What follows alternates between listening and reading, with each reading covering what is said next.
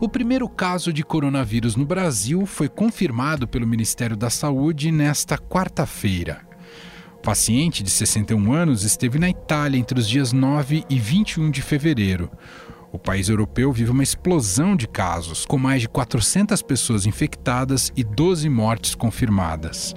Apenas em solo brasileiro, este morador da cidade de São Paulo apresentou sintomas típicos da doença, como tosse e febre. Este é também o primeiro caso na América Latina. O Ministério também confirmou outros 20 casos suspeitos no Brasil, sendo um na Paraíba, um em Pernambuco, um no Espírito Santo, dois em Minas Gerais, dois no Rio de Janeiro, dois em Santa Catarina e 11 em São Paulo. Desses 20, 12 viajaram para a Itália, dois para a Alemanha, dois para a Tailândia, um para a China e um para a França. Como o governo brasileiro está se preparando para este novo cenário? Há risco de epidemia por aqui? Conversamos sobre estes assuntos com o repórter do Estadão em Brasília, Daniel Vetterman, que acompanhou as duas horas de coletiva da equipe da pasta. Sobre o caso específico aqui em São Paulo, o que, que eles disseram desse homem de 61 anos? Em que estado ele está? Por que, que ele foi para casa? Parece que ele encontrou já um montão de gente, é isso, Daniel? Exatamente, né? Foi um paciente que viajou para a Europa, ele ficou na Itália por 12 dias numa viagem a trabalho e começou a sentir sintomas no dia 23, ou seja, no domingo agora de carnaval, né, no feriado. E os sintomas são aqueles aqueles mesmos de uma gripe forte, é, tosse, febre, coriza. Ele procurou o serviço de saúde, foi até o Hospital Albert Einstein no dia seguinte na segunda-feira e o diagnóstico foi relativamente rápido, né? O hospital notificou, fez exames, notificou o Ministério da Saúde e aí à noite, né, já havia um exame que atestava o caso de coronavírus nesse paciente de 61 anos que após os protocolos de confirmação desse exame, a chamada contraprova, né, que as autoridades classificam, o caso oficialmente foi classificado como confirmado de coronavírus. Bom, aí o procedimento foi mandar ele para casa. Eu não sei o quanto o ministério disse em relação a isso. Muita gente falou: ah, mas por que não deixou ele internado no hospital? Houve alguma explicação para isso, Daniel? A orientação que as autoridades estão dando para casos suspeitos e confirmados é um isolamento domiciliar. O protocolo é muito claro de que esses pacientes ficam em isolamento domiciliar quando ele termina o seu período de, de sintomas, ele estando bem, ele, ele, pessoa, já tem todos os anticorpos, aí o contactante, no caso a esposa, a gente monitora por mais 14. E há alguns motivos que o Ministério da Saúde está apontando para isso. Primeiro, para evitar aí um grande aglomero de pessoas nos hospitais, um grande número de internações, né? Sair internando todo mundo, porque num hospital há um risco de infecção de outras doenças também que a pessoa pode pode estar é, é, tá sob o risco ali, né? Pode estar uhum. tá submetida naquela unidade hospitalar. Então, o Ministério da Saúde está falando assim: olha, a gente não quer é, sair internando todos os casos suspeitos porque isso aumenta o risco de outras doenças. Então, o mais prudente, de acordo com as autoridades, é falar para a pessoa, olha, fica em casa, né? Fazer o, o, o, isolamento domiciliar, inclusive com a família que mora na casa, até os sintomas desaparecerem. Uhum. Ele vai ficar 14 dias em casa. Ele mora com a esposa, então ele vai ficar em casa com a esposa durante 14 dias, recebendo visita domiciliar de profissionais para monitorar a evolução dessa doença. Uma coisa importante para destacar, Emanuel, é que a esposa até o momento não apresentou sintomas. Então, ela não é considerada um caso suspeito até a última atualização oficial que a gente teve, que foi às 11 horas da manhã. Todo contato próximo ao paciente é monitorado também. Como você lembrou, ele festejou, teve uma reunião familiar no domingo, justamente para comemorar essa viagem que ele fez a trabalho para a Itália e o Ministério da Saúde calculou ali 30 pessoas nessa reunião Uau. familiar com quem ele teve contato. Todas essas 30 pessoas, o Ministério da Saúde está procurando, as autoridades estão procurando para monitorar. A partir dali começa-se todo um trabalho de localização de quais são os contatos, quais são os contatos que a gente coloca próximo, contatos eventuais. Os próximos são a esposa, que pessoas que estão em contato prolongado e íntimo. E os contatos eventuais são pessoas que ficaram alguns instantes, alguns momentos com esse paciente. Além dessas, teve os passageiros do avião, né, da Itália que veio para o Brasil.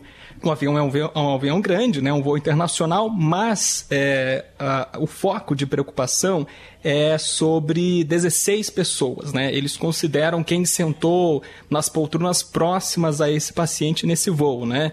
Sentou um pouco para frente, um pouco para trás, do lado. Então, essas 16 pessoas também estão sendo procuradas. No total, até 60 pessoas podem ser é, é, contactadas pelas autoridades para fazer esse acompanhamento. Isso aí a Anvisa localiza cada um deles, tem o telefone, a Polícia Federal tem esse controle. A gente entra em contato e comunica. No avião que você veio, teve uma pessoa que foi testada positivo. Caso você tenha febre, tosse, tá? imediatamente é, se comunicar com a, a, o estabelecimento de saúde. Mas não existe quarentena, é, porque não existe eficácia nesse tipo de situação. As autoridades dizem que para cada caso confirmado, há risco de, em média, dois ou três outros contaminados. Né? Então, não significa que as 60 pessoas também estão com coronavírus Sim. ou podem estar. Se for respeitada a média global dos casos registrados pelo mundo desde dezembro, quando o vírus começou a ser identificado lá na China, é que para cada caso confirmado há outros dois ou três na média.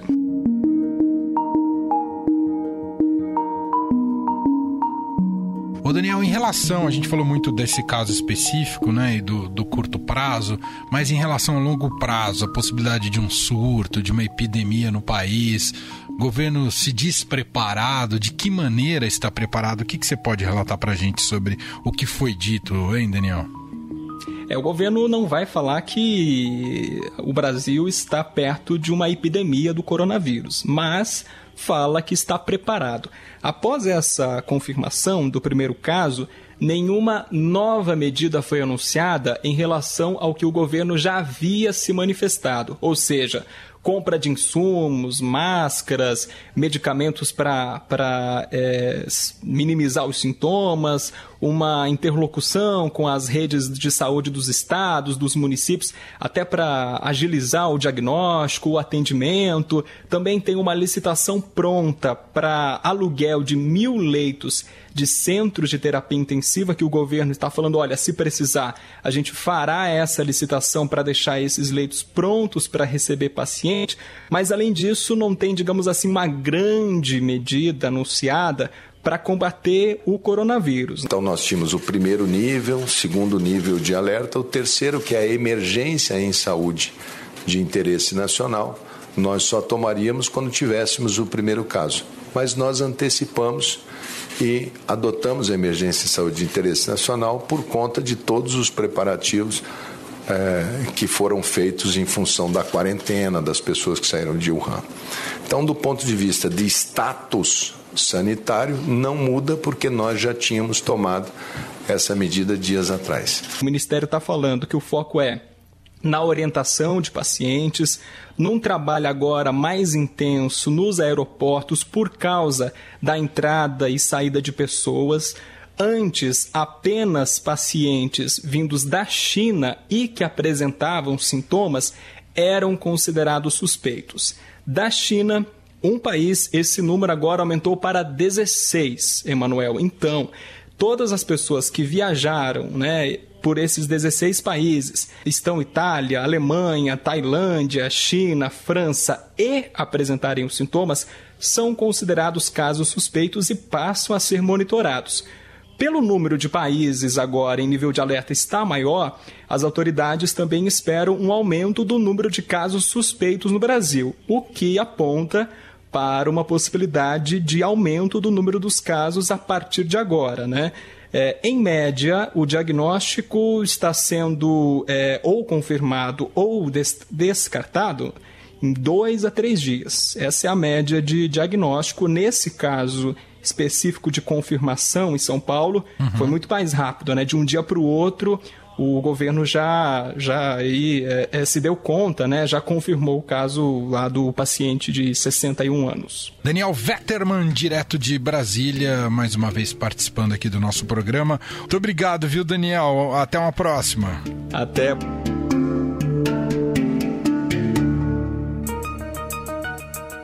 Com esse caso em São Paulo, o governo do estado anunciou a criação de um centro de contingência para monitorar o coronavírus. O grupo será presidido pelo infectologista Davi Wipe.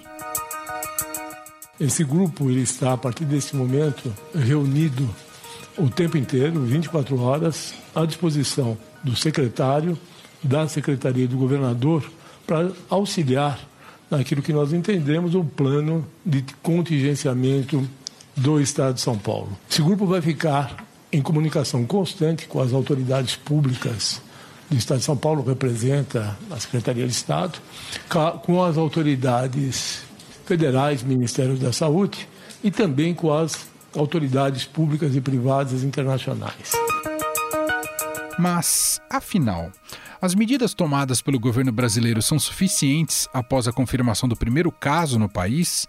Essa notícia pode gerar um clima de pânico na população e criar um boom de atendimentos no nosso sistema público de saúde? Quem responde a essas e outras questões é a infectologista e consultora da Sociedade Brasileira de Infectologia, Nancy Belei, que conversou com Gustavo Lopes.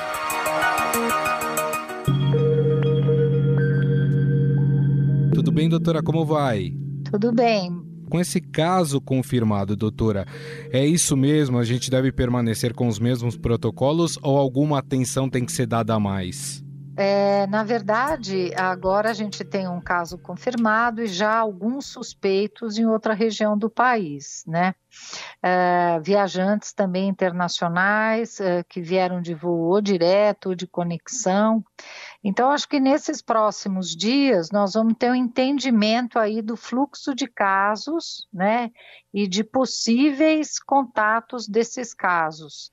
É, é, possível que a gente esteja entrando numa situação de transição do momento inicial de contenção de casos importados para um momento de documentação local de transmissão. Não é? Então, esses próximos dias nós vamos avaliar, mas é uma situação esperada. Né? Uh, o mundo todo, é, cada dia que passa, mais países documentam novos casos e era esperado que a gente tivesse mesmo uma situação de transmissão é, generalizada em vários países. Então, essa situação não é uma situação para as pessoas é, ficarem em pânico, porque era uma situação esperada, tanto é que o MS é, fica repetindo nos últimos tempos, é, esses dois, três últimos dias, que uh, os países têm que estar preparados para uma pandemia que nada mais é do que ter transmissão local desse vírus. A cada momento que passa, a gente confirma a impressão inicial que a maioria dos casos são leves, podem ser tratados no domicílio, como foi esse caso número um, confirmado, que está no domicílio, está evoluindo bem, não é? E alguns casos é que são casos mais graves que acabam indo para o hospital. Então, acho que é, o entendimento é que o cenário é um cenário de transição, porém é um cenário que era esperado. Esse coronavírus, ele é mais perigoso em quais casos? A senhora até disse a maioria das pessoas que foram detectadas com o coronavírus é, tinham a forma mais branda da doença, mas em que casos a doença acaba preocupando, hein, doutora? É, então, aparentemente os relatos mostraram que os indivíduos mais velhos, acima de 60 anos, têm uma chance maior e aqueles com comorbidades como diabetes e cardiopatia e outras doenças tem mais chance de complicação, de chegar no serviço de saúde é, com falta de ar, com insuficiência respiratória, tem mais chance de ir para UTI. Tem um estudo que mostrou é, claramente que metade dos pacientes que estavam na UTI eram pacientes com mais de 65 anos de idade. Então, é, é, em geral, é o mesmo grupo de risco que a gente vê para a influenza. Né? Para influenza, a gente também vê essa situação. Esse paciente está com quadro leve, está em casa, ele deve ser mantido em supervisão médica, mesmo domiciliar, porque a doença, às vezes, no oitavo, nono dia, ela se complica. Em alguns pacientes houve esta evolução. Então, apesar de ser um quadro leve, é, a equipe do hospital privado continua em constante contato com o paciente, contato à distância, para avaliar como está sendo a evolução do quadro clínico. Houve um questionamento se não seria melhor é, manter esse caso no hospital sob supervisão mais atenta, vamos dizer assim, da equipe médica. Tem alguma diferenciação em relação a isso, doutora? Olha, veja, assim, é, o, as agências internacionais, o OMS, o CDC, é, várias agências internacionais, elas têm colocado que, e o próprio Ministério da Saúde, que pacientes com doença leve podem ficar em casa.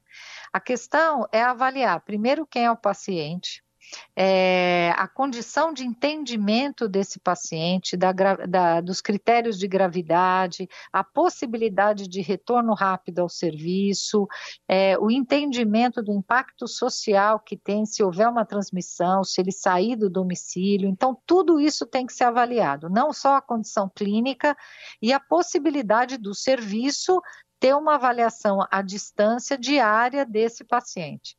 Então, esse paciente preencheu todos esses critérios, então ele pôde ficar no domicílio. Claro que essa é uma situação que deve ser avaliada caso a caso, né? Não só a condição clínica, como possibilidade de autocuidado. Imagina você mandar um paciente para casa que a família inteira tem que sair para trabalhar. Não vai poder ninguém ficar com esse paciente é, cuidando, ou se ele piorar, levá-lo para um serviço de saúde. Então, tudo isso tem que ser avaliado caso a caso nesse momento que a gente está numa fase inicial. A gente sabe que quando há uma notícia, né, e a gente vem falando de coronavírus já há algum tempo, e agora com o caso confirmado aqui no Brasil, a primeira reação, e aí eu digo na população, é causar um certo pânico. Existe é, a preocupação de um caos no sistema de saúde?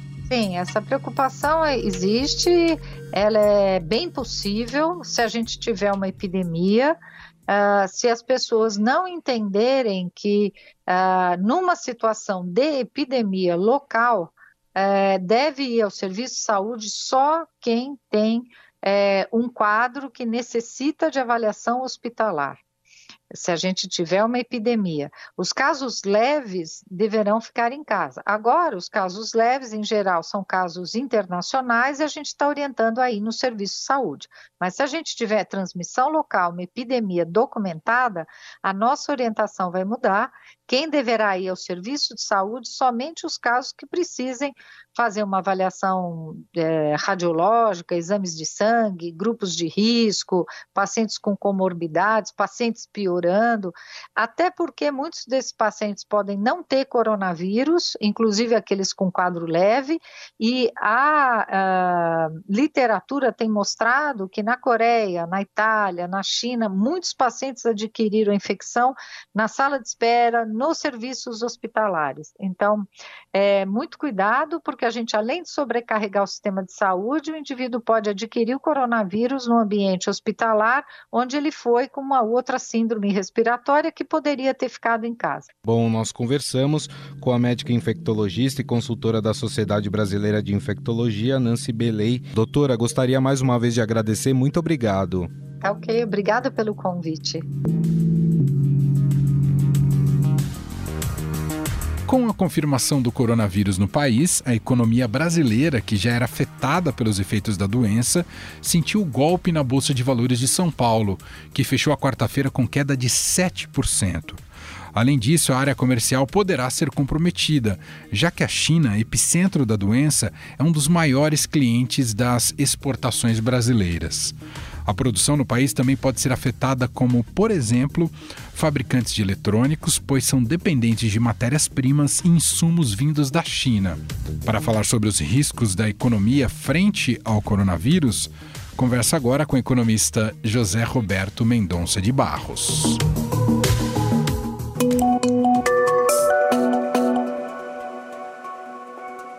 Tudo bem, Mendonça? Como vai? Obrigado por nos atender. Ah, é um prazer falar com você.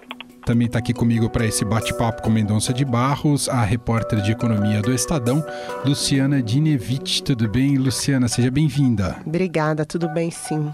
Mendonça, gostaríamos primeiro da sua avaliação em relação a esse primeiro impacto da confirmação de um caso de coronavírus no Brasil. A gente já viu uma alteração já na, no comportamento da, da, na reabertura do mercado brasileiro da bolsa e também em relação ao comportamento do dólar, Mendonça. É, movimento bastante forte, porque na verdade houve uma coincidência, num certo sentido desafortunada, porque durante o carnaval, já na segunda-feira, os mercados globais sentiram muito as notícias do fim de semana de um espalhamento do coronavírus na Europa e em outros países como o Irã. E isso fez com que na segunda, na terça, houvesse um, uma baixa generalizado nas bolsas globais e uma fuga para a chamada uh, uh, garantia para o dólar, em favor do dólar e do Tesouro Americano. E, ao mesmo tempo, houve essa surpresa da confirmação do caso no Brasil. Então, combinou-se, na verdade, na reabertura dos mercados após o carnaval, essas duas coisas. E aí os ajustes foram realmente parrudos. Né? A desvalorização do câmbio, conforme o esperado ocorreu, levou a uma intervenção uh, bastante, bastante forte do Banco Central que tinha que ocorrer para evitar, né? e as bolsas uh, realmente caindo, uh, se alinhando com o que já tinha acontecido no mercado internacional. E tudo isso quer dizer é que a chegada do coronavírus e o que está acontecendo no mundo não fazem bem para o nosso crescimento, para as relações externas, e é com isso que nós temos que lidar daqui para frente, né? Luciana, fique à vontade, Mendonça é... de Barros com a gente aqui. Semanas atrás eu conversei com um economista do Deutsche Bank que falou que poderia tirar até 0,1 ponto percentual do PIB brasileiro esse ano. Não sei se o senhor já tem alguma estimativa, se é um pouco cedo para projetar Olha, esse impacto. Luciana, o, o, não, acho que está muito em cima das coisas para poder ter estimativa certamente é, vai cortar um pouco do crescimento. A China, especialmente, nosso parceiro preferencial, vai crescer bem menos, né? Porque é lá que está o epicentro do problema e o epicentro do impacto. Então tem um efeito é, grande lá, vai ter por consequência um efeito nos parceiros asiáticos e a partir daí um efeito na Europa, um efeito no mundo como um todo e nós vamos sofrer com isso. E o que vai acontecer é que nós temos pelo menos três coisas que vêm de fora. Né? Primeiro, é menos comércio. Isso já apareceu um pouco na balança comercial de janeiro, mas os commodities estão sentindo muito. Né? Então, os, uh, os preços de exportação, especialmente de petróleo e minério de ferro, são os maiores candidatos a sofrer. Dos agrícolas, nós achamos que demora, eles vão sofrer um pouco no curto prazo, mas depois a demanda, especialmente chinesa, vai ser tão gigantesca que isso aí vai ser reposto. Mas petróleo e minério de ferro, não. A segunda efeito no Brasil é um efeito positivo. Né? Exatamente por causa da queda de commodities, aquela inflação do final do ano, inflação das carnes, ela acabou. Tanto que o Banco Central baixou o juro e uma das coisas que mencionou foi que a inflação está tranquila. Mas tem um efeito sobre o crescimento aqui dentro, sim.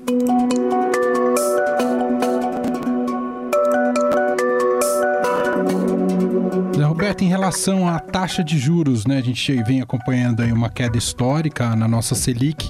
É, diante desse novo fator, o Banco Central pode reavaliar e baixar ainda mais os juros brasileiros, Mendonça? Acho que sim, acho que sim. Isso nós já achávamos antes do aparecimento desse caso do, do cidadão brasileiro doente, né? A gente já achava isso. Não na próxima reunião, provavelmente, porque o Banco Central será cauteloso, vai querer avaliar os resultados, mas acho que a gente pode imaginar que o, a taxa Selic irá uh, para 4%. Eu não tenho dúvida que no mercado pessoal mais afoito vai falar até um número inferior a isso. Eu acho que por hora uh, é bom ser cauteloso, mas mais, pelo menos mais uma rodada de queda, uh, eu acho que nós teremos exatamente por isso. Né? O crescimento será menor que o projetado.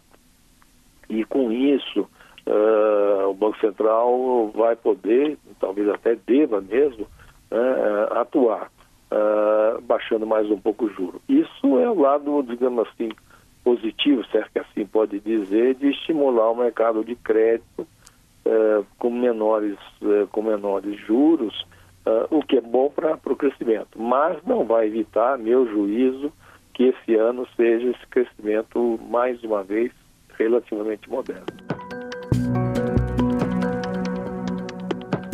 Ponto de vista das importações, a indústria brasileira também vai sofrer muito com essa desa desaceleração chinesa, Mendonça? Olha, Emanuel, o, tem uma coisa de curto prazo, né, que é, como a China parou, né, e está mais de um mês, 40 dias com a produção parada, vai começar a faltar coisa no mundo inteiro, né? Aliás, na Coreia, em alguns outros lugares, já tem fábricas que pararam por falta de componentes e peças que provenientes da China. Aqui eh, ainda não tem nenhum caso objetivo, mas o pessoal do setor automotivo, ah, produtos ópticos, que são quase que 100% importados da, da, da China, que a gente tem, já menciona um certo desconforto com estoques baixos. Mas isso é um efeito que eu acho que é de curto prazo. O efeito mais, mais relevante é que uh, nossas exportações vão sofrer um pouco mais. Elas já vinham sofrendo com a Argentina, aqui vizinho, né? Uh, mas com a parada da China vão, vão, vão, sofrer, vão sofrer um pouco mais. E o ambiente vai ficar pior, né, Mas O ambiente fica. Agora, há um componente autônomo né, que deve manter um certo uh, vigor na, na, importação, que é a importação de equipamentos, né, que tem crescido né? E o que a gente vai ter, de, quando a, a, a, produção voltar mais ou menos ao normal, daqui a um mês, dois meses mais ou menos, é, vai ter muito, muito, eu, ao meu juízo, vai ter muita liquidação, viu? Porque vai ter que ter, vão ter estoques acumulados de produtos quase acabados, mas não totalmente acabados, que vão ter que ser. Então, acho que ah, vai, vamos importar menos do que importaríamos Uh, mas eu acho que é onde menos nós vamos sentir diferença é na importação. Muito bem, ouvimos o economista José Roberto Mendonça de Barros, sócio da MB Associados, colunista do Estadão, gentilmente atendendo mais uma vez aqui ao nosso programa. Obrigado, viu, Mendonça? Um grande abraço. Grande abraço a vocês. Foi um Obrigada, Zé Roberto. Tchau, tchau.